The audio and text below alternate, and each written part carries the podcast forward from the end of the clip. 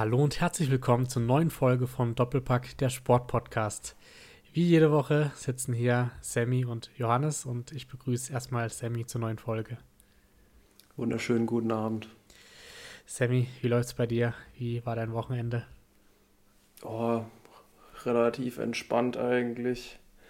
Ähm, bisschen Fußball gespielt, das Vorbereitungsspiel 4-1 gewonnen. Dann können wir sehr zufrieden sein gegen Landesligisten.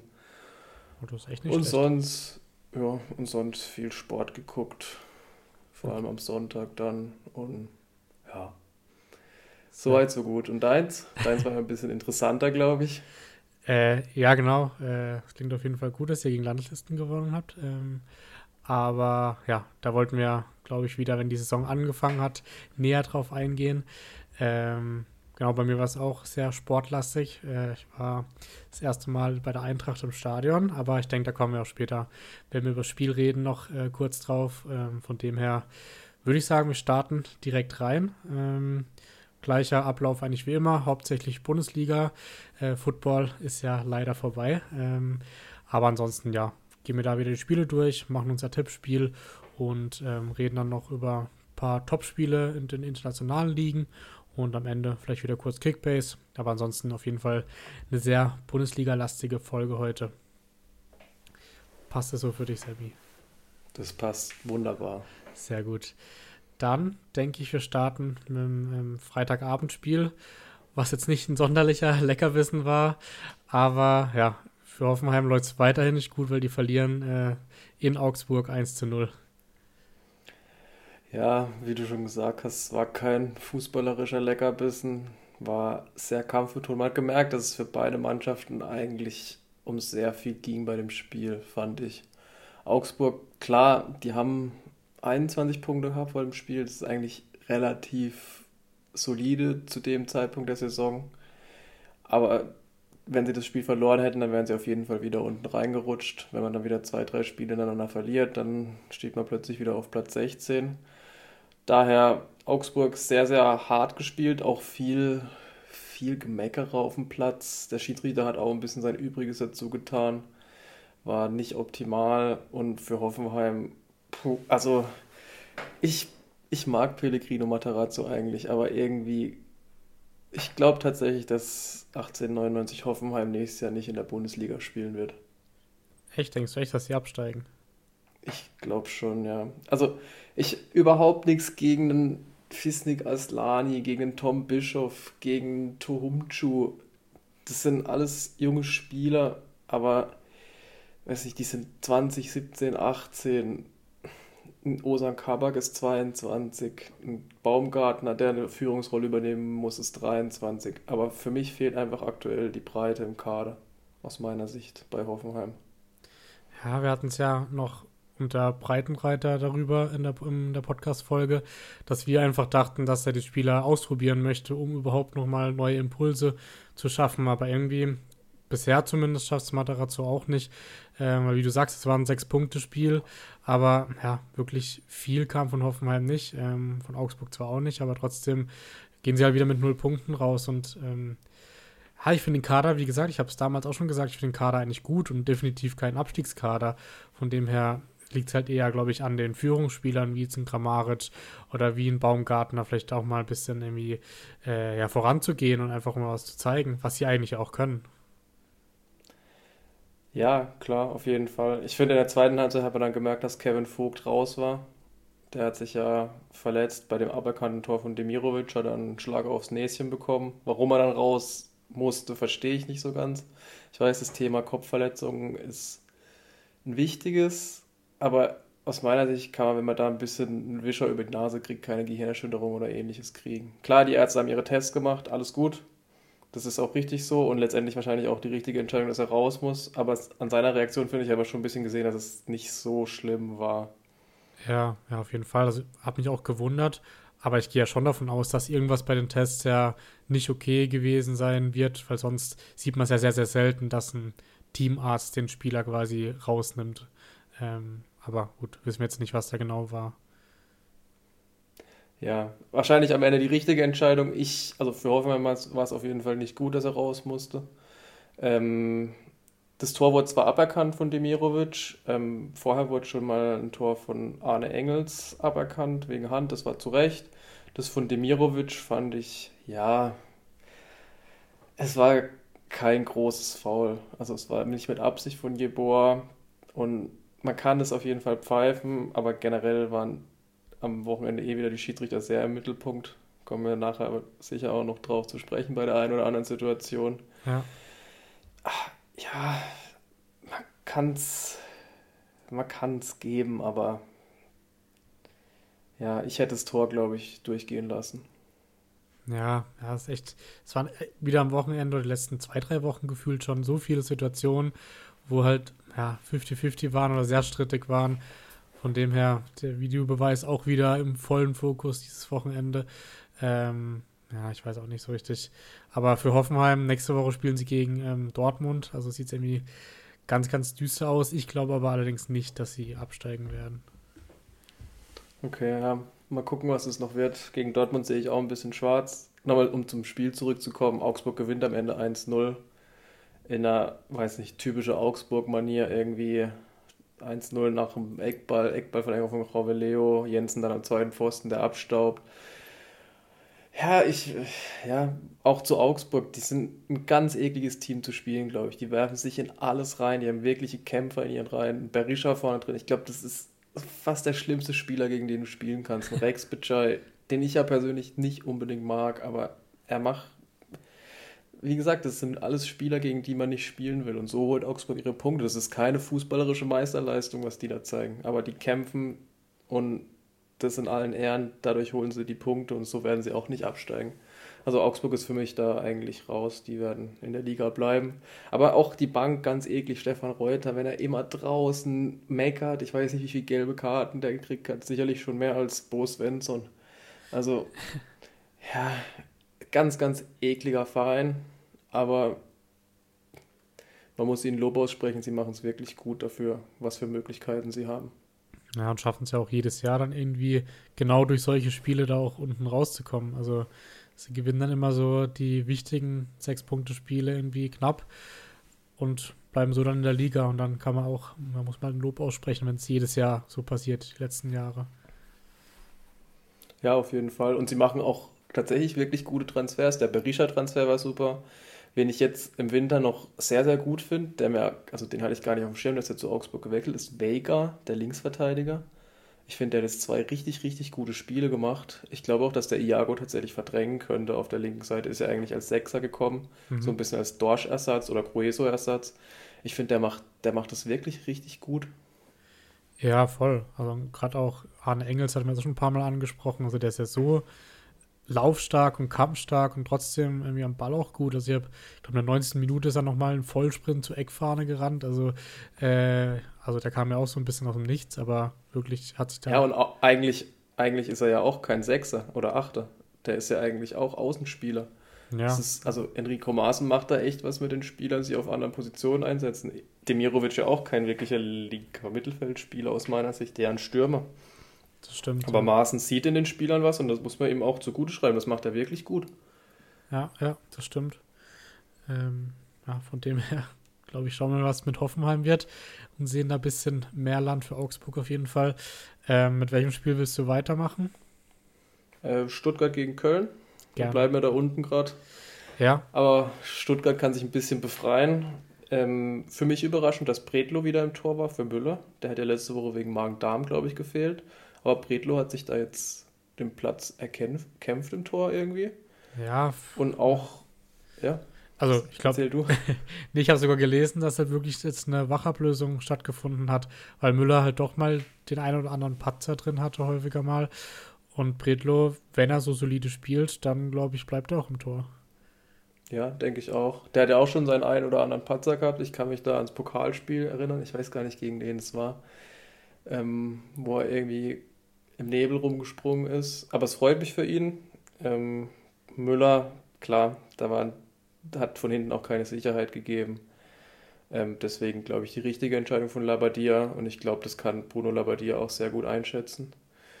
Ähm, zwei andere Neuzugänge haben es 1 zu 0 rausgespielt. Gil Diaz von Benfica gekommen und Haraguchi von Union gekommen. super Doppelpass, muss man sagen. Also Weltklasse gespielt. Ähm, Diaz schlänzt ihn dann ins lange Eck. Ähm, hätte ich nicht erwartet, dass Stuttgart so einen Fußball spielt. Ja, ist, glaube ich, so ein bisschen der, der Signature-Move von Diaz. Das war schon das, zweite Tor und da hat man auch gesehen, dass es sehr oft versucht in der Art.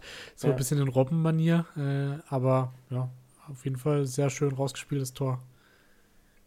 Ja, also auch Haraguchi, das den einfach prallen, macht er klasse. Schwäbe, der eigentlich ein super Spiel gemacht hat, an keinem der Tore eine Chance gehabt, hat Köln eher noch im Spiel gehalten. Von Köln kam nicht viel. Ähm, Borna Sosa auch wieder ein Riesenspiel gemacht, hat er aus 2-0 per direkten Freistoß erzielt.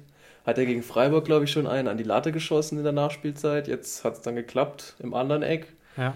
Ähm, auch schön unter die Latte zentriert. Und ich glaube tatsächlich, in der nächsten Transferphase wird es soweit sein. Borna Sosa wird Stuttgart verlassen. Der wird jetzt eine super Rückrunde spielen und dann wird er im Sommer gehen. Ja, sicherlich. Ich glaube, wir hatten ja beide schon so ein bisschen äh, gedacht, dass er vielleicht schon im Winter wechseln wird, aber so hat Stuttgart, glaube ich, nochmal eine Menge Spaß an ihm in der Rückrunde und dann, denke ich, kann man auch vertreten, wenn er dann mal wechseln möchte zu einem größeren Verein. Ja, und Stuttgart, ich weiß gar nicht, wie lange sein Vertrag noch läuft. Kann auch sein, dass der schon ausläuft. Ich meine auch, ähm, dass er ausläuft, bin mir auch nicht sicher. Aber ja, ähm, Stuttgart wird dann kein Geld mehr machen, ich gucke gerade. Ah ne, läuft bis 2025, das heißt. Ah ja, okay, dann haben sie ja keinen Stress eigentlich. Also. Nee, dann bin ich mir ziemlich sicher, dass sie ihn verkaufen werden und über 20 Millionen, glaube ich, sind gerechtfertigt für ihn. Ist ja auch noch jung mit 25 Jahren. Ja, ja, sicherlich. Ähm, auf Kölner. Also auch. War noch ja. im Karnevalmodus, wollte ich sagen. Ähm, ja, die hatten den Kater schon vor dem Rosenmontag, glaube ich. Genau, ich, ich glaube, die hatten ja auch eine Karnevalsfeier die letzten Tage wo man ja auch Steffen Baumgart in seinem äh, Gladiatorenkostüm gesehen hat. Ähm, da wurde noch Stuttgart gefragt, da hat er gesagt, das ist der falsche Abend dafür, aber ja, vielleicht wurde ein bisschen zu viel gefeiert. Ja, ich glaube aber tatsächlich, das nehmen sie in Köln in Kauf.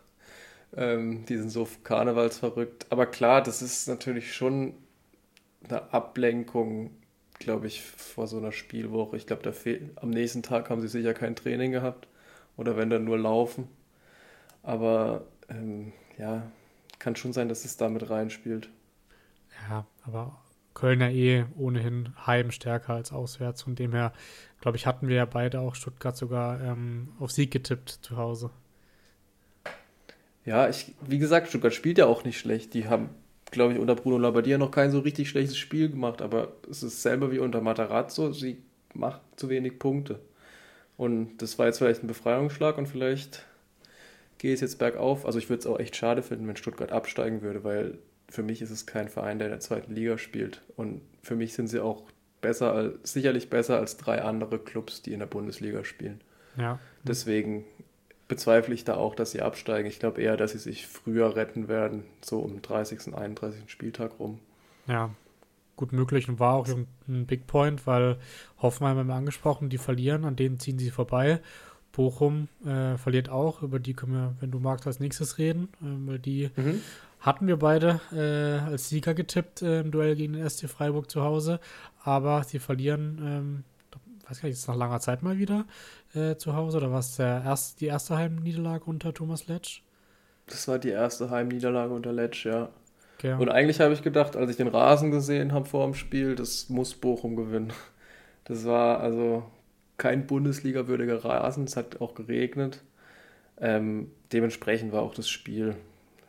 Generell die Spiele fand ich am Samstagmittag. Da hat ein bisschen Pep gefehlt, außer beim Bayern-Spiel. Ähm, ja. Am Ende Freiburg dann mit zwei, also erste nach einer Standard Grifo, wo Gregoritsch und Ginter am zweiten Pfosten ganz, ganz allein stehen, da ist keiner.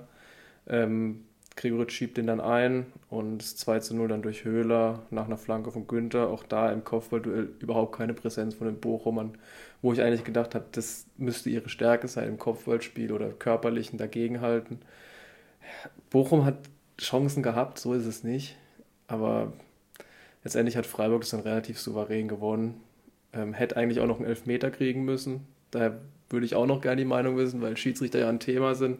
Für mich war es ein Elfmeter an Auch wenn es die 91. Minute ist. Zweier guckt sich dann noch vier Minuten das auch beim Videobeweis an. Das, da kann von mir kann der Videoschiedsrichter sagen, nee, gut, lass es bleiben, bis 92 Minuten muss man keinen Elfmeter pfeifen. Für mich ist ein klarer Elfmeter.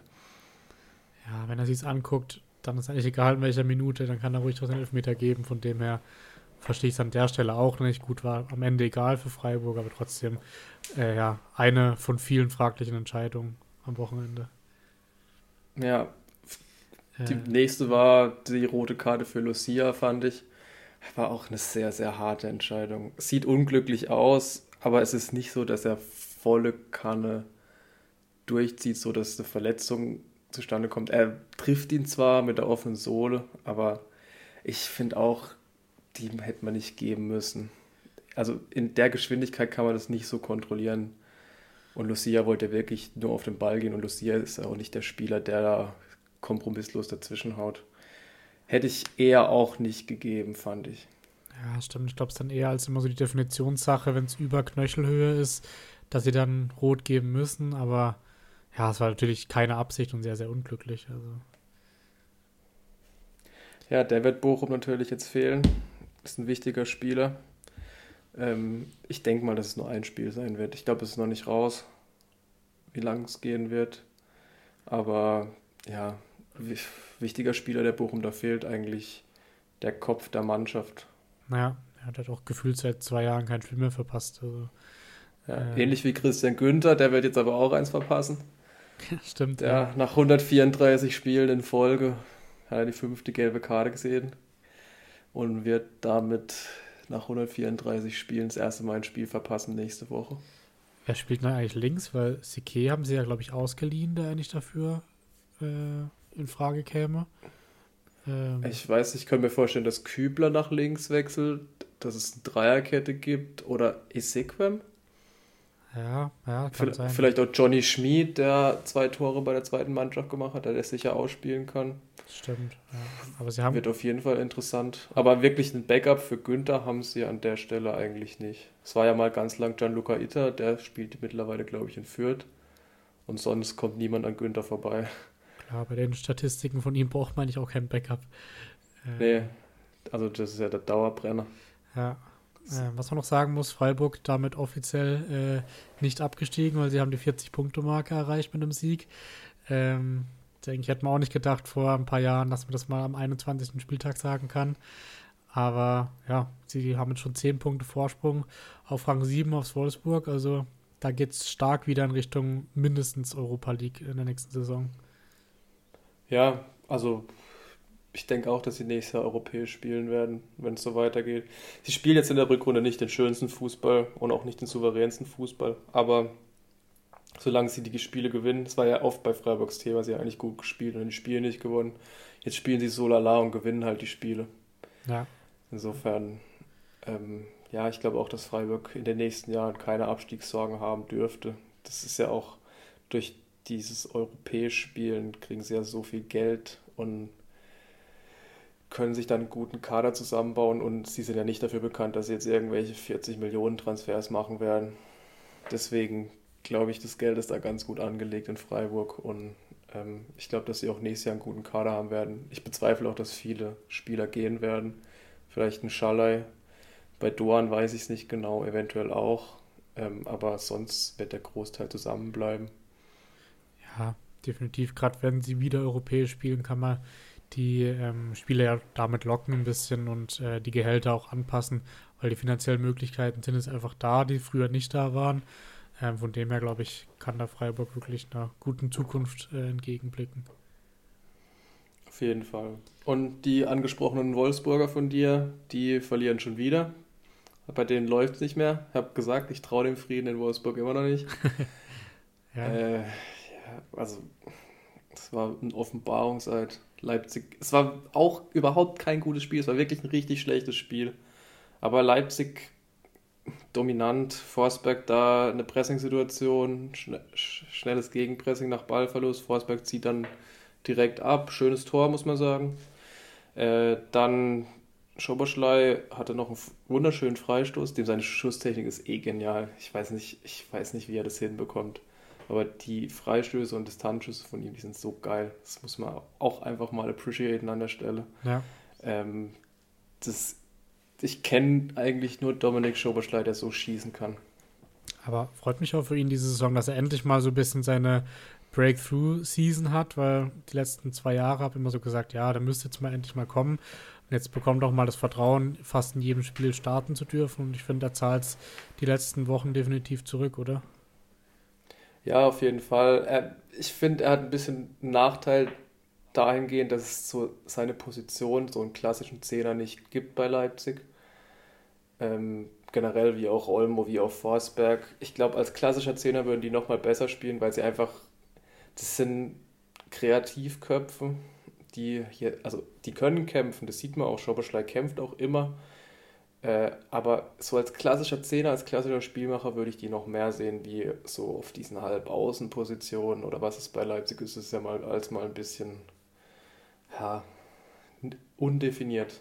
Die sind zwar sehr kreativ, also können ihre Position ausleben, haben Freiheiten alle, glaube ich, aber ich glaube, so als klassischer Zehner in einem 4-2-3-1 würden die nochmal besser rauskommen. Ja, wobei dann hätten sie halt ein Überangebot, weil ja nicht alle gleichzeitig Zehner spielen können. Ja, klar, das auf jeden Fall. Ähm, ja, aber. Deswegen sind es halt diese Halbpositionen, aber es funktioniert ja.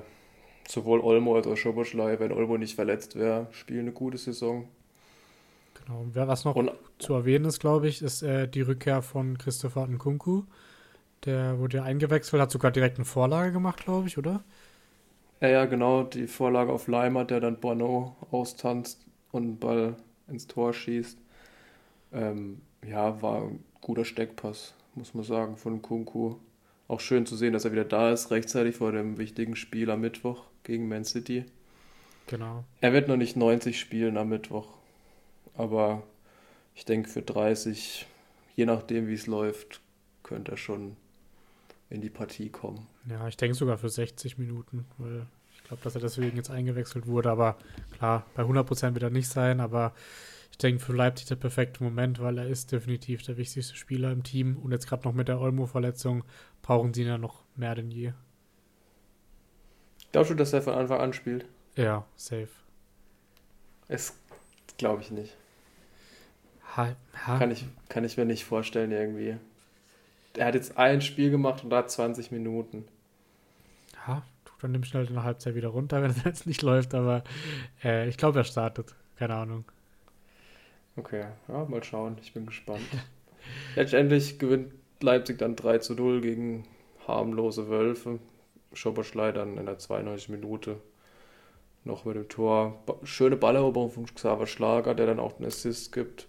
Gutes Zusammenspiel, das, was Leipzig eigentlich kann, schnelles Umschaltspiel. Ähm, ich bin gespannt, was am Mittwoch passiert, weil eigentlich ist es so ein Spiel, was Leipzig liegen könnte, wenn man dann mit Werner, Schoboschlein, Kunku, Forsberg spielt, dann schnell kontert. Ich glaube, dass Man City tatsächlich den Leipzigern liegen könnte. Ich glaube es auch. Sind ja schon des Öfteren aufeinander getroffen in der Champions League. Ähm, bei City läuft die Saison auch nicht so dominant, wie es schon mal lief. Von dem her glaube ich, wir kommen auch nachher noch kurz darauf zu sprechen. Aber ja, ich sehe da auch ganz gute Chancen eigentlich für Leipzig, zumindest im Hinspiel auf jeden Fall. Ähm. Ja, und im Hinspiel, wer da überperformt hat, fand ich, waren die Bayern. Die haben jetzt aber, ja, eine, ja, ich weiß nicht, was ich daraus machen soll, eine unnötige Niederlage bekommen, aber sie konnten gar nicht so viel dafür. Ja, ich glaub, äh, erstmal, ja. Ich glaube, wir müssen das ganze Spiel auf jeden Fall im Kontext von Upamecano betrachten. Kannst du gerne nochmal die Szene erklären, aber das hat natürlich auch sehr stark den Spielverlauf äh, dann beeinflusst. Ja, also erstmal das Stellungsspiel von Upamecano in der Szene war schlecht, war wirklich schlecht. Äh, Player geht dann an ihm vorbei, kriegt den Ball, ähm, war kein Abseits, weil sie noch hinter der Mittellinie gestartet sind. Äh, und dann läuft Player eigentlich allein aufs Tor zu. Upamecano ist hinter ihm und dann hat, legt er seine Hand auf die Schulter, geht dann an Player vorbei und Player fällt um. Ähm, Schiedsrichter, äh, wer war es denn? Tobias Welz, ähm, zückt dann rot. Ich weiß gar nicht, hat er sich es nochmal angeguckt? Ja. Ich glaube schon. Ja. Sogar länger. Und bleibt dann bei der roten Karte. für mich muss Player nicht hinfallen. Klar, die Hand ist auf der Schulter, aber aus meiner Sicht ist es nie im Leben eine rote Karte. Und Bayern wurde da klar benachteiligt und so funktioniert der Videobeweis eigentlich nicht. Ich könnte mich jede Woche über den Videobeweis aufregen, ich mache es jetzt nicht. Für Bayern bitter, weil 80 Minuten in Unterzahl steckt auch der FC Bayern nicht weg. Wobei ich muss sagen, ein Argument, was mich schon überzeugt hat, war von Player danach im Interview, dass er sagt, warum sollte er fallen? Also wenn er quasi er läuft allein aufs Tor zu, warum sollte er dann hinfallen, wenn er noch das Tor hätte machen können? Äh, und er meint, Weil es noch eine rote Karte gab. Klar, aber er meinte, ein Fußballer fällt bei jedem Kontakt, glaub mir. Ja. Jeder Kontakt, den du kriegst, da fällt ein Fußballer. Wirklich. Aber denkst du nicht, dass er eher das, das Stürmergehen nee. da gehabt hätte und lieber ah. das Tor gemacht hätte? Nee, das Argument zählt für mich nicht. Das ist, wenn du die Berührung spürst, dann gehst du in der so einer Situation zu Boden, zu 100 Prozent. Gut, aber in Vollspeed Weil reicht halt vielleicht auch die, die Berührung. Nee, hätte nicht. Upamenkano war schneller. Upamenkano wäre schneller gewesen als Player und hätte ihn abgelaufen. Nee, nee, ich meine, so dass in dem Tempo halt eine kleine Berührung auch manchmal reicht, um zu fallen. Ja, aber nicht auf der Schulter. Wenn du ihn auf der Schulter ein bisschen nach unten drückst. Nee, das Argument zählt für mich nicht. Weil das ist keine rote Karte. Also, Player musste auf keinen Fall fallen. Und er hätte das Tor nicht gemacht, weil Upamecano schneller war und so war es clever vom Player, aber sich da rausreden wollen, dass, es, dass er, warum sollte er fallen, wenn er das Tor machen kann? Wenn du 1-0 gegen Bayern führst, ist okay, aber wenn du 80 Minuten in Überzahl spielst, ist es doch nochmal leichter, als mit 1 0 zu halten gegen 11 Bayern. Klar, aber scheinbar hat Tobias Welz und sein Videoassistent da schon was gesehen. Also, was. Wenn es unten Kontakt gibt, ja, von mir aus. Ja, dann, sowieso. Ist es auf ja. jeden Fall eine rote Karte. Aber so. Oder wenn er ihn schuckt, aber der legt, er streichelt ihn ein bisschen an der Schulter. Ja, auf jeden Fall äh, diskussionswürdig, das stimmt. ja, ja, ich, ich weiß nicht. Klar, wie gesagt, davor war es der Fehler von Upamenkano, er steht falsch. Insofern ein bisschen selbstverschuldet auch von ihm, aber aus meiner Sicht sind es 10% rote Karte und 90% lassen da weiterspielen. Okay. Ja, hat auf jeden Fall den Spielverlauf danach offen gestaltet, weil kurz danach gab es ja direkt das 1 zu 0 für die Gladbacher. Ja, genau, und da pennt Bayern einfach.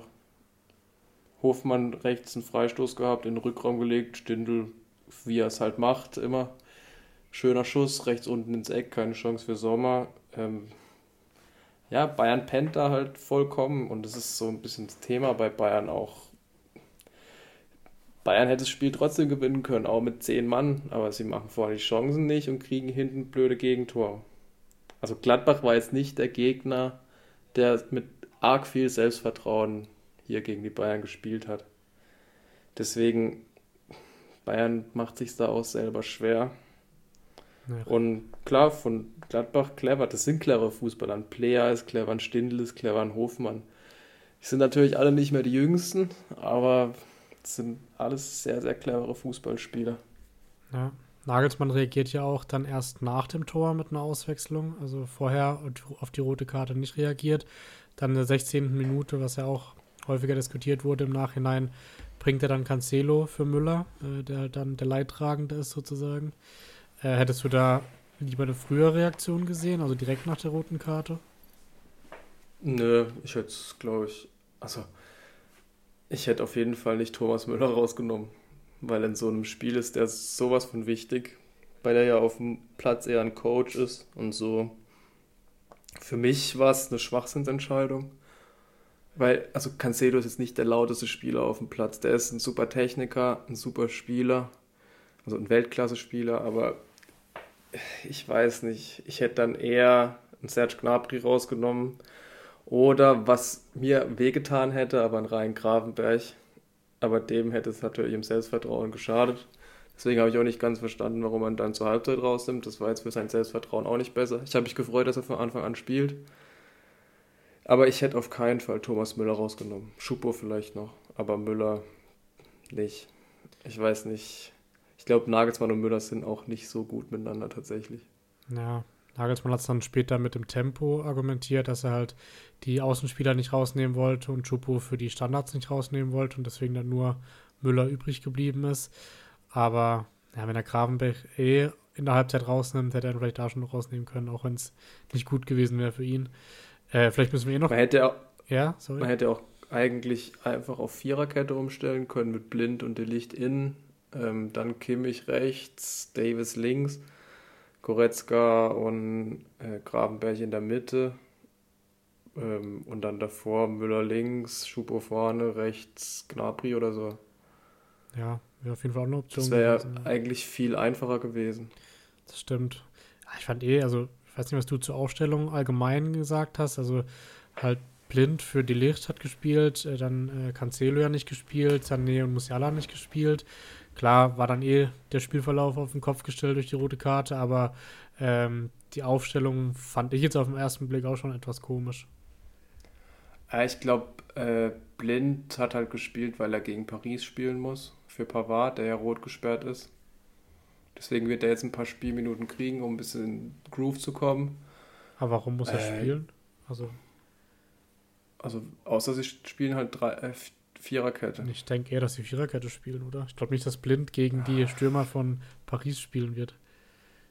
Ja, das weiß ich nicht. Also, ich glaube, sonst hätte er ihn, also ich bin mir relativ sicher, dass Blind spielen wird.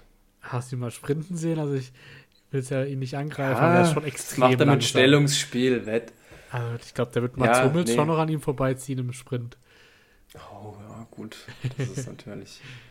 Das wirst du mal ausprobieren, blind gegen Hummels einen 100-Meter-Sprint, das wäre sicher interessant. Ja, ja, stimmt. Ähm, aber ich glaube schon, sonst hätte er ihn, glaube ich, nicht spielen lassen. Gab ja auch keinen Grund. Oder halt den Licht ja geschont für, äh, für die Champions League, aber gut, das ist ja eine Woche ja, Pause. Ja, ich es ist länger als eine Woche Pause, oder? Es sind jetzt erstmal die zwei, also diese Woche sind Frankfurt-Neapel, Leipzig-Man City und nächste Woche dann auch, oder? Ja, kann sogar sein. Ich weiß gar nicht.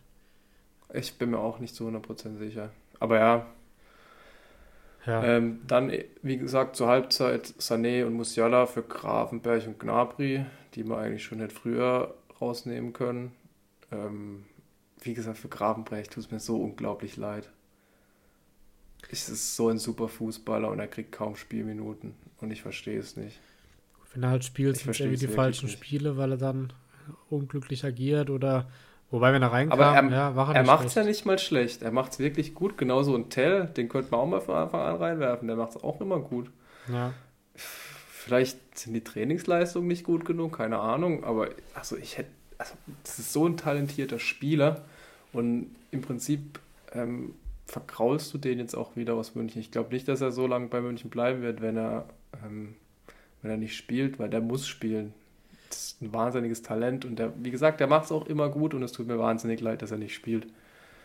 Ich glaube, er muss echt, also äh, man wünscht ja niemandem eine Verletzung, aber er könnte halt stark davon profitieren, wenn sich mal so ein Goretzka wieder verletzt oder so, weil jetzt gibt es ja keinen Sabitzer mehr, äh, der ihn ersetzen würde, sondern dann müsste es Gravenberg machen. Von dem her glaube ich echt, der müsste ja mal darauf halt warten, auf so einen Moment, aber klar, das wünscht man natürlich auch niemandem. Ja, aber selbst als Goretzka verletzt war, hat er immer Sabitzer gespielt oder Musiala auf der 6. Also, ich, ich hätte, also bevor ich Marcel Sabitzer spielen lasse, dass ich dreimal in Reihen Gravenberg spielen. Weil, Kann er dann auch ein 4-1-4-1 spielen? Also, pff, ich ja. verstehe es nicht.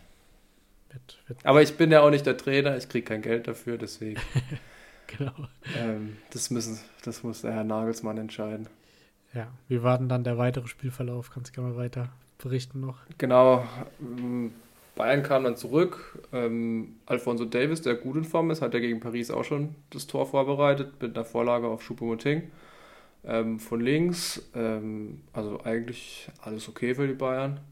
Dann eben der Doppelwechsel in der Halbzeit ähm, und nach der Halbzeit war Gladbach dann besser. Ähm, Hofmann dann mit 2 zu 1. Auch wieder sehr schön rausgespielt ähm, im Zusammenspiel mit Player. Kurz danach war dann ein heftiger Lattenkracher von Benze Baini ähm, aus einer ähnlichen Position, wo Stind, aus der Stindl das Tor erzielt hatte. Und dann Bayern hat Chancen gehabt, aber hat es nicht geschafft, den Ball im Tor unterzubringen. Und dann hat Markus Thüram, der nicht von Anfang an gespielt hat, weil er verletzt war, ähm, in der 84. Minute das 3-1 erzielt, nach einem Ballverlust von Daily Blind, ähm, der auch ein unglückliches Spiel gemacht hat, wie wir schon angesprochen hatten. Ähm, und dann in der 93. Minute dann nochmal Tell mit dem 3 zu 2. Das war ein bisschen komisches Tor, weil irgendwie, eigentlich haben alle schon gedacht, das Spiel ist vorbei und dann Tell und irgendwie hat sich keiner gefreut oder Gladbach hat überhaupt nicht reagiert, die Bayern haben irgendwie nicht reagiert. Es ist wiederum von Alfonso Davis, weil Leiner irgendwie den Ball einfach ins Auslassen kann, köpft ihn dann wieder in die Mitte. Aber dann war das Spiel vorbei. Bayern hat noch einmal einen Ball reingeflankt, aber ist nichts draus geworden. Und somit in den letzten fünf Spielen, in allen Wettbewerben übergreifend, hat Bayern nicht gegen Gladbach gewinnen können. Also so ein bisschen der Angstgegner. Ja, das obwohl jetzt äh, Jan Sommer auf der anderen Seite stand. Äh, ja, und er hat ein gutes Spiel gemacht und auch sehr, sehr fair von den Gladbacher Fans, muss man sagen. Haben ihn bejubelt. Das, so muss es sein. Also ja. wirklich, wirklich ganz großen Respekt vor den Gladbacher Fans. Das haben auch schon andere Fans anders gemacht. Ich kann mich da an Schalke erinnern mit Quan Neuer oder sowas. Ja, das, war, also das war sogar Bayern, wirklich, oder? Das waren, ja, genau. Das waren die Bayern-Fans, ja. Nee, die, achso, stimmt, das waren die Bayern-Fans, aber die Schalker-Fans waren auch nicht ja, ja. so begeistert. Ja, das stimmt. Ähm, muss dazu sagen, aber die Liga macht umso spannender durch die Niederlage von Bayern, weil, wie angesprochen, Freiburg gewinnt ja. Es sind jetzt auch nur noch drei Punkte an den Bayern dran. Und die zwei anderen Verfolger haben ja am Sonntag noch gespielt. Ähm, denke ich, machen wir damit weiter, oder? Ähm, ja, können wir machen. Ähm, Union Berlin aber gegen Spoilberg aus Schalke ohne Chance ein Tor zu schießen. ich glaube, wir müssen eigentlich das Schalke-Spiel gar nicht mehr tippen und noch nicht drüber reden, weil. Nee, 0-0 passt. Wir wissen eh, wie es aussieht. Schalke ist, Schalke ist ganz, ganz schlecht nach vorne, hinten stehen sie gut. Ich glaube, das erzählen wir jetzt schon seit vier Wochen. Ähm, bringt Schalke überhaupt nichts, aber ein Punkt gegen Union, ich glaube, das kann man mitnehmen, sind trotzdem äh, weit entfernt. Ja. Aber über das Spiel muss man tatsächlich nicht reden, weil es ist nichts passiert. Ja, ja. Das stimmt. Äh, ah, wir hatten noch ein Spiel vergessen, Samstagabendspiel, fällt mir gerade auf. Achso, ich habe gedacht, da würdest du am Ende drauf Achso, nee, nee, wir können ruhig direkt drüber reden. Achso, habe gedacht, Highlight zum Ende. Aber da musst du jetzt ein bisschen drüber reden. Ich glaube, das hast du besser mitgekriegt als ich. Äh, ja, genau. Also die Frankfurter äh, haben zu Hause gegen Bremen gespielt. Ähm, ich war, wie angesprochen, im Stadion. Muss allerdings sagen, das Spiel an sich war echt kein Highlight. Also auch äh, alle, alle Frankfurt-Fans, glaube ich, können das bestätigen, weil von Bremen kam einfach wirklich gar nichts. Also 80 Minuten lang zumindest nicht. Ähm, ich weiß nicht, ob du es gesehen hast, das Spiel, aber ja, Frankfurt äh, hatte ein paar gute Chancen, haben jetzt auch nicht ihre beste Leistung zeigen müssen, konnten bisschen auf Schongang ähm, gehen für das Champions League-Spiel äh, morgen. Von dem her, glaube ich, müssen wir auch nicht so lange drüber reden, weil es einfach ein souveräner Sieg war. Äh, war gute Stimmung im Stadion, aber wirklich Bremen erschreckend schwach und von Füllkrug und von Duxch vorne. Ich glaube, die hatten gefühlt beide zusammen zehn Ballkontakte oder so. Ja, kann ich nicht viel dazu sagen. Bremen hat Frankfurt ja noch das Tore-Schießen abgenommen. Ja, genau. Ähm, Friedel mit dem Eigentor, es sah ein bisschen unglücklich aus und ein bisschen ungestüm, ein bisschen äh, koordinativ irgendwie ganz, ganz komisch. Ähm, und dann 2 zu 0 äh, durch den besten Spieler der Bundesliga, Kolomouani. genau. Ähm, der hat eigentlich erst die Chance gehabt, nach einer Flanke von Max durch, durch einen Kopfball. Dann hat Ansgar Knauf super nachgesetzt und in der Mitte stand dann wieder Kolomouani, der halt da steht, wo ein Stürmer stehen muss. Ähm, und ich bin eigentlich guter Dinge, dass Frankfurt auch gegen Neapel was entgegenzusetzen hat. Weil, weil ja, sie sind ja auch irgendwie in diesem Meisterschaftskampf noch mit drin, muss man sagen. Also, das sind ja sechs Teams, fünf, sechs Teams, die da wirklich noch Aktien drin haben. Frankfurt gewinnt, macht damit wieder zwei Punkte auf die Bayern gut, zwei Punkte auf, nee, drei Punkte auf Bayern gut, zwei auf Union gut. Insofern, die sind da auch irgendwie mit dabei. Ja, voll. Wer weiß, vielleicht gibt es ja eine Meisterfeier in Frankfurt dieses Jahr. Vielleicht. Frankfurter würden es unterschreiben. Äh, ich glaube, Kolomani durf, durfte sogar in der 65. Minute dann raus und sich ein bisschen schonen für Neapel, ähm, was auch nicht so häufig vorkommt, aber das zeigt dann auch, was für ein Spiel es war, weil, ja, wie ich es gesagt habe, von Bremen sehr, sehr wenig kam. Ähm, genau. Dann, äh, was, ich, was ich tatsächlich hier ein bisschen unglücklich finde, ist die Spielansetzung. Wie meinst Am du? Samstagabend. Du meinst, weil die, die anderen jetzt, Spiele. Äh, ja, sie spielen jetzt am Dienstag wieder. Warum lässt du nicht Hoffenheim gegen Augsburg Samstagmittag spielen, Bayern Gladbach Samstagabend und einfach Frankfurt am Freitagabend, dass sie noch ein bisschen mehr Zeit haben, sich zu regenerieren? Ich finde es absolut ein Quatsch, wie die das angesetzt haben. Ja, keine Ahnung. Also, ich, ich weiß nicht, ob die einfach nur halt auf den Tag gucken und halt schauen immer, dass halt zwei Regenerationstage auf jeden Fall dazwischen sind. Aber gut, Freitag wäre wahrscheinlich schon sinnvoller gewesen. Also kann ich auch nicht so ganz nachvollziehen. Vielleicht bin ich auch der Einzige, der sich darüber Gedanken macht, aber. Ich weiß auch nicht, ob die Spielansetzung schon war, bevor Frankfurt ins Achtelfinale kam. Ja, aber Frankfurt hätte ja so oder so diese oder letzte Woche gespielt und letzte Woche hatten sie ja auch, ich weiß gar nicht, wann haben sie letzte Woche gespielt? Ich glaube Samstagmittag. Ja. Sie, haben gegen, sie haben gegen Köln gespielt am Sonntagabend, oder? Ich weiß halt gar nicht, keine Ahnung. Ich glaube, deswegen, das ja, ist ja auch Quatsch. Also. Müssen wir nochmal bei der DFL ja, nachfragen. Ja, ich rufe mal dort an. genau. Ähm, ja, dann wollen wir jetzt noch mit den Sonntagsspielen weitermachen. Ich denke, Union Berlin gegen Schalke können wir abhaken. Äh, das war das schlechteste Spiel am Sonntag. So viel muss man mal dazu sagen. Genau. mit Abstand. Das zweite Spiel und das dritte waren beide deutlich torreicher. Im zweiten Spiel gewinnt nämlich Dortmund 4 zu 1 äh, gegen Hertha. War irgendwie auch eine wilde Partie, aber am Ende halt trotzdem ein souveräner Sieg von Dortmund. Ja, ähm, ganz, ganz, ganz, ganz bitter und ich finde es wirklich traurig, die Verletzung von Karim Adeyemi. Macht es 1-0 nach einem verunglückten Schuss von Reus, dreht er den da irgendwie mit der Hacke rein.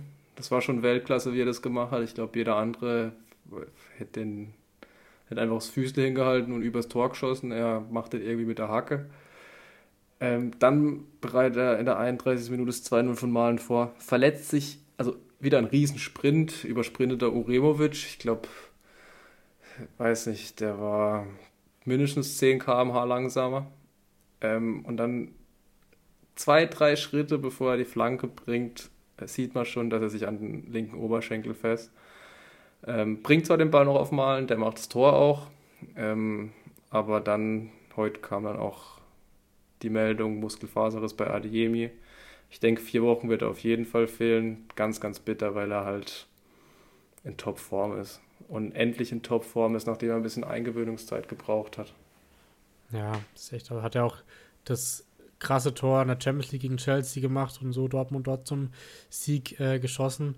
War ja in der Bundesliga davor gelb gesperrt, das heißt da auch schon ein bisschen ausgebremst äh, worden. Aber jetzt natürlich sehr, sehr bitter, auch gerade mit Hinblick aufs Rückspiel. Ähm, Habe ich so auch noch nie gesehen, dass ein Spieler sich vorher schon an den Oberschenkel fest und dann trotzdem noch eine Torvorlage macht. Gibt es wahrscheinlich auch nicht so häufig.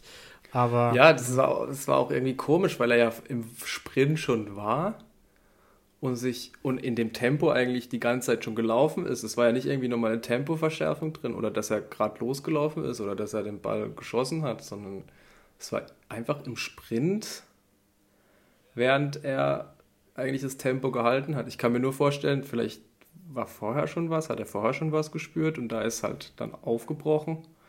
Ja, Aber ja, ganz, ganz bitter. Bei Muskelfaser ist leider halt auch so eine Volkskrankheit in Dortmund ist die letzten zwei, drei Jahre. Äh, das stimmt. Von dem her will ich da nichts Böses vermuten. Aber es kommt halt schon sehr, sehr häufig vor bei den Dortmundern.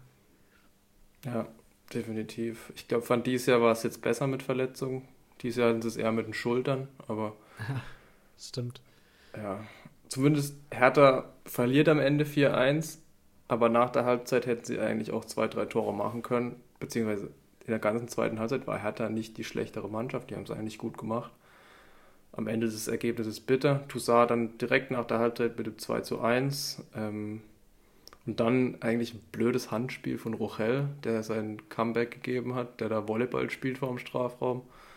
Ähm, Reus dann mit einem direkten Freistoß mit seiner geilen Schusstechnik. Ähm, die ist fast so geil wie die von Schoboschlei. ähm, und in der 90. dann der Mann, der eigentlich an allem irgendwie immer beteiligt ist bei Dortmund, Julian Brandt.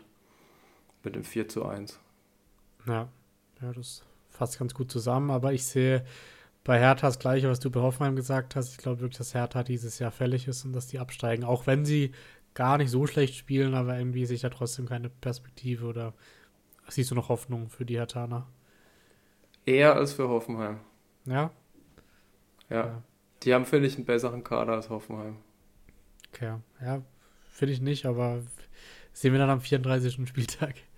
Ja, wahrscheinlich spielen die dann auch gegeneinander. Weiß gar nicht. Ähm, ja, äh, gegeneinander waren auch die letzten zwei Mannschaften. Äh, die haben sich's richtig gegeben, ja. Ja, ich glaube, das Spiel mit den meisten gelben Karten in der zweiten Halbzeit in der Bundesliga-Geschichte. Ja, und auch noch beide Trainer. Und noch eine rote war auch dabei. Ähm, ja, wobei die war, die, die muss man geben, aber das war nichts Unfaires an ja, sich. Ja, das stimmt. Also, ja. ähm, ähm, mal von vorne anfangen. Leverkusen verschießt den siebten von acht Elfmetern in dieser Saison sehr, sehr clever, nachdem sie sich am Donnerstag in Monaco, nee, daheim gegen Monaco auch schon richtig dumm angestellt haben. Ähm, ja, also ich weiß nicht, das 1-0 gegen Monaco, da müssen wir, glaube ich, auch kurz drauf eingehen. Radetzky macht da nicht zum ersten Mal absoluten Shit. Also, ich, so, ich, ich weiß gar nicht, was der sich manchmal denkt ja, so ein bisschen Licht und Schatten bei ihm. Also er hat auch ein paar krasse Paraden jetzt gegen Mainz dabei gehabt. Ja, gegen Mainz den einen auf der Linie, diesen aufgesetzten Kopfball von Lee. Nee, das war nicht Lee. Das war Stach, glaube ich, oder? Stach kann sein, wobei Lee sich auch so langsam so ein Kopfballmonster entwickelt. Ähm, den hält er wahnsinnig. Das, ich glaube, den hätten 16 von 18 Torhüter in der Liga nicht gehalten. Ja. Aber Radetzky, Wahnsinn, wie er den fischt. Und gegen Monaco, ah, wenn er den Ball am Fuß hat, habe ich immer Angst. das stimmt, ja. Ja, und dann, sie machen sich auch selber schwer nach dem verschossenen Elfmeter von Tapsoba. Der andere Innenverteidiger Kosunu mit einem Querschläger, Kassi macht den dann rein. Ähm, und dann kommt Leverkusen eigentlich wieder zurück nach einem Fehler von Edimilson Fernandes, der das eigentlich wirklich gut macht auf der Innenverteidigerposition. Da sehr unglücklich aussah, weil Asmun auch gut gepresst hat. Amiri dann aus der Drehung. Das wäre auch ein bisschen einfacher gegangen. Ich glaube, Atli hätte ihn gekillt, wenn er den nicht reingemacht hätte. Stimmt, ja. Ähm, und dann, ähm, also erstmal noch zu dem Elfmeter. Da haben alle gesagt, es war keiner. Da muss ich den Schiri mal in Schutz nehmen. Aus meiner Sicht war es einer. Ja. Weil Stach trifft Asmunder. Ich fand schon, ja. Ich habe ja Stach in Kickbase, deswegen habe ich besonders auf die Situation geachtet. Also es gab vier Einstellungen, wo ich sagen würde, auf keinen Fall Elfmeter und eine Einstellung, wo ich sagen würde, ja, vielleicht doch Elfmeter. Ja, das Problem ist, ich finde, man sieht, dass der Ball Asmun auf den Fuß fällt und Stach Asmun unten trifft. Und ich sehe in keiner Einstellung, dass Stach in irgendeiner Weise den Ball trifft. Asmun trifft ihn auf jeden Fall, das sieht man in der Bewegung vom Fuß. Aber ich glaube, Stach trifft ihn eben nicht. Deswegen ist aus meiner Sicht äh, ein Elfmeter und ein Foul. Ich weiß nicht, diese wenn jemand von unten auf den Schuh tritt, also oder der andere halt draufhält, ich finde, es sind immer so 50-50 Entscheidungen. Der eine Schiri pfeift so, der andere so. Da fand ich jetzt, Asmund war schon in der Luft und hat Stach von unten draufgetreten, deswegen ist für mich der Elfer vertretbar. Da er ihn gepfiffen hat, muss man ihn per Videobeweis auch nicht zurücknehmen. Ja, ja, das stimmt wahrscheinlich. Gab ja später noch einen anderen Elfmeter, der dann zurückgenommen wurde, wo wieder mein Spieler. Das war, das war zum Beispiel kein, äh, das war auf jeden Fall ein Elfmeter. Ja, das, das ist von Andrich. Andrich gegen Onisivo war auf jeden Fall ein Elfmeter. Er trifft ihn am Knie. Ja, ja, aber es wurde ja nicht deswegen nicht zurück, also das wurde nicht deswegen zurückgenommen. Ja, gut. Ja, ja das Foul, ja, das Foul war ja auf jeden Fall Elfmeter, wurde ja wegen der Aktion davor zurückgenommen. Und das fand ich war, ja, Bell Bell trifft den Ball und dann räumt er halt Adli schon ab. Das stimmt schon. Aber ich finde, das kann man auch laufen lassen, weil er trifft den Ball. Ja, es hat keine aktive Abwehrbewegung Richtung Ball, sondern er haut halt voll Adli halt um in der Bewegung. Ja, gut, der Stefan Bell ist auch schon ein bisschen älter. Da sieht es dann vielleicht nicht so aus, als wollte er den Ball haben, aber ich glaube schon, dass er den Ball wollte. Ja, also, ja. ich finde, es war auch eine schwierige Situation.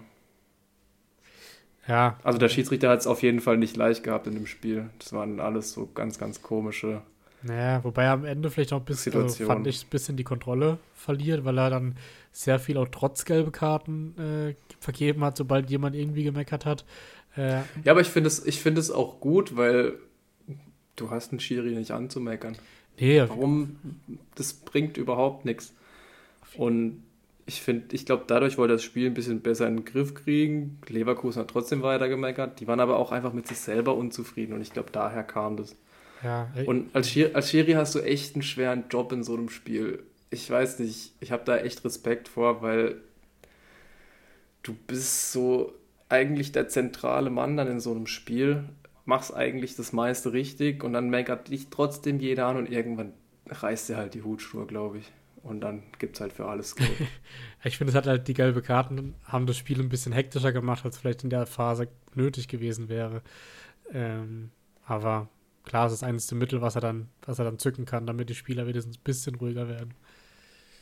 Ja, die für Tar war unnötig, weil der hat eigentlich gar nichts gemacht gehabt. Also, Ja, die habe ich nicht ganz verstanden. Ja. Äh, eine rote hat er auch noch gegeben, die aber vollkommen zu Recht. Atlee, ja, ungestüm. Ich weiß nicht, ob er das Foul da machen muss, weil der Winkel relativ spitz ist. Ich glaube, wenn, dann lässt du eher das Tor zu und spielst dann zu elf weiter. Aber ja, in der Situation schnell zu entscheiden. Ähm, Ingwertsen macht dann per Elfer das 3 zu 2. Und dann wurde es eben ein bisschen hektisch mit den ganzen gelben Karten, weil Leverkusen auch einfach frustriert war. Also die sind auch wirklich, gerade Frempong, der war auf 180. Ja, Wobei auch zu Recht, den haben sie auch ein bisschen rumgeschuckt, die Mainzer. Und er dann auch alle, alles rumgeschuckt, was nicht bei drei auf dem Baum war. Ja, der war ein bisschen, bisschen angepisst, aber am Ende, ja, Ja. ich weiß nicht, Leverkusen macht sich halt einfach selber schwer, muss man sagen. Ja. ja, vielleicht noch positiv zu erwähnen, das haben wir jetzt äh, noch gar nicht gesagt, dass äh, Schick äh, wieder zurückkam, ähnlich wie in Kunku. Äh, macht sogar direkt sein Tor äh, in einer krassen Ping-Pong-Situation. Ja, das war Flipper im Strafraum. Ja, wo vorher Asmun das Tor nicht macht, macht das Schick halt dann rein. Könnte Leverkusen auch sehr gut tun, glaube ich, jetzt in den nächsten Wochen, dass der wieder da ist. Ja, bestimmt, wenn er halt fit ist und wenn er jetzt endlich mal seine Tore macht. Das war ja das große Thema bei ihm, bevor er sich verletzt hatte. Ja, ja, das stimmt. Äh, Mainz zieht jetzt ja vorbei an Leverkusen sogar, sind jetzt Platz 9 mit 29 Punkten, Leverkusen Platz 10. Aber man muss ehrlicherweise sagen, dass es für beide Richtungen zumindest Europa League sehr, sehr schwierig wird, je nachdem, wie der DFB-Pokal ausgeht, vielleicht Richtung European Conference League, aber mehr wahrscheinlich eher nicht. Ja, also ich glaube auch nicht. Mainz wird zufrieden sein, ähm, Leverkusen eher nicht. Ja. Apropos DFB-Pokal, da war auch die Auslosung und es sind, also die Spiele sind ganz okay, die da gelost wurden, fand ich. Ähm, Bayern spielt gegen Freiburg in München, Dortmund spielt gegen Leipzig, ähm, Union gegen Nürnberg. Nee, also Frankfurt zu Hause gegen Und- Union. Ah, Fra das weißt du besser als ich. Und dann Nürnberg gegen. Oh, wer war es denn? Ähm, wer fehlt denn noch? Ähm, Ich hab's gerade auch gar nicht vor mir, ehrlich gesagt. Warte, ich guck gerade. Ähm, hm, hm. Also auf jeden Fall halt die Kracherspiele mit. ja, es sind auch irgendwie die Top 6 der Bundesliga sind noch drin, oder? Ja, ich weiß gerade auch nicht, wer das letzte Team noch ist. Äh, Ich schau gerade. das werden wir jetzt gleich haben. Ähm, Ah, Stuttgart. ah, okay, wäre ich jetzt nicht drauf gekommen, ehrlich gesagt. Stuttgart-Nürnberg hätte vielleicht auch niemand erwartet, dass eines von den Teams ins Halbfinale kommt. Aber gut, Nürnberg natürlich Thema. Dieter Hecking ist dort jetzt wieder Trainer. Weinzel wird heute entlassen. Bestimmt, ja. Ähm, genau. Aber das sind die Spiele. Kann man sich auf jeden Fall drauf freuen. Sind vier sehr, sehr gute Spiele. Ja, Also die, to die Top 6 plus Stuttgart-Nürnberg. ja. Kann man mal machen. Ich finde auch, das hört sich ganz gut an. Sehr gut. Ähm, dann wollen wir noch kurz den nächsten Spieltag tippen, würde ich sagen. Ähm, Im vergangenen Spieltag äh, hat Sammy ein bisschen mehr abgeräumt, hat acht Punkte, ich vier Punkte, deswegen ist es jetzt wieder sehr, sehr eng mit äh, 44 Punkte für Sammy und 46 für mich. Also ja, wir sind da weiterhin gleich auf und würde sagen, wir tippen dann schnell mal den nächsten Spieltag noch durch. Mhm. Äh, beginnt mit Mainz zu Hause gegen Gladbach. Ich glaube, es gibt ein Unentschieden 1 zu 1. Okay, ich äh, setze auf die Heimstärke von Mainz und sage 2 zu 0. Ähm, dann Leipzig zu Hause gegen Frankfurt, auf jeden Fall ein Topspiel. Ja, wir spielen beide unter der Woche. Ähm, Boah. Ich sag, Leipzig gewinnt 2 zu 1. Okay, ich bin mit einer Punkteteilung gegangen und sag 1 zu 1. Ähm, dann Köln zu Hause gegen Wolfsburg. Da sage ich, dass die Kölner sich ein bisschen erholt haben vom Karneval bis dahin und äh, gewinnen 2 zu 1 zu Hause. Ich glaube auch, dass Köln gewinnt und zwar 1 zu 0. Ich traue Wolfsburg nicht. Okay. Dann äh, schon das angesprochene Spiel Hoffenheim zu Hause gegen Dortmund. 0 zu 3. Okay, ich glaube, es wird das erste enge Spiel für Hoffenheim unter neuen Trainer und sag trotzdem, dass sie 1 zu 2 verlieren. Ähm, dann Hertha gegen Augsburg. Leckerbissen-Spiel. Boah, das wird ein Kampfspiel. Ich traue Hertha zu, dass sie daheim gewinnen. 2 zu 1. Okay, ich habe äh, 0 zu 0 getippt. Ähm, dann Bremen zu Hause gegen, Wolfs äh, gegen Bochum. Bremen hat sich echt auch nicht mit Ruhm bekleckert, gell? Ah, ich sag 2 zu 2. Okay, ich gehe auf einen halben Sieg für die Bremer und sage 3 zu 1.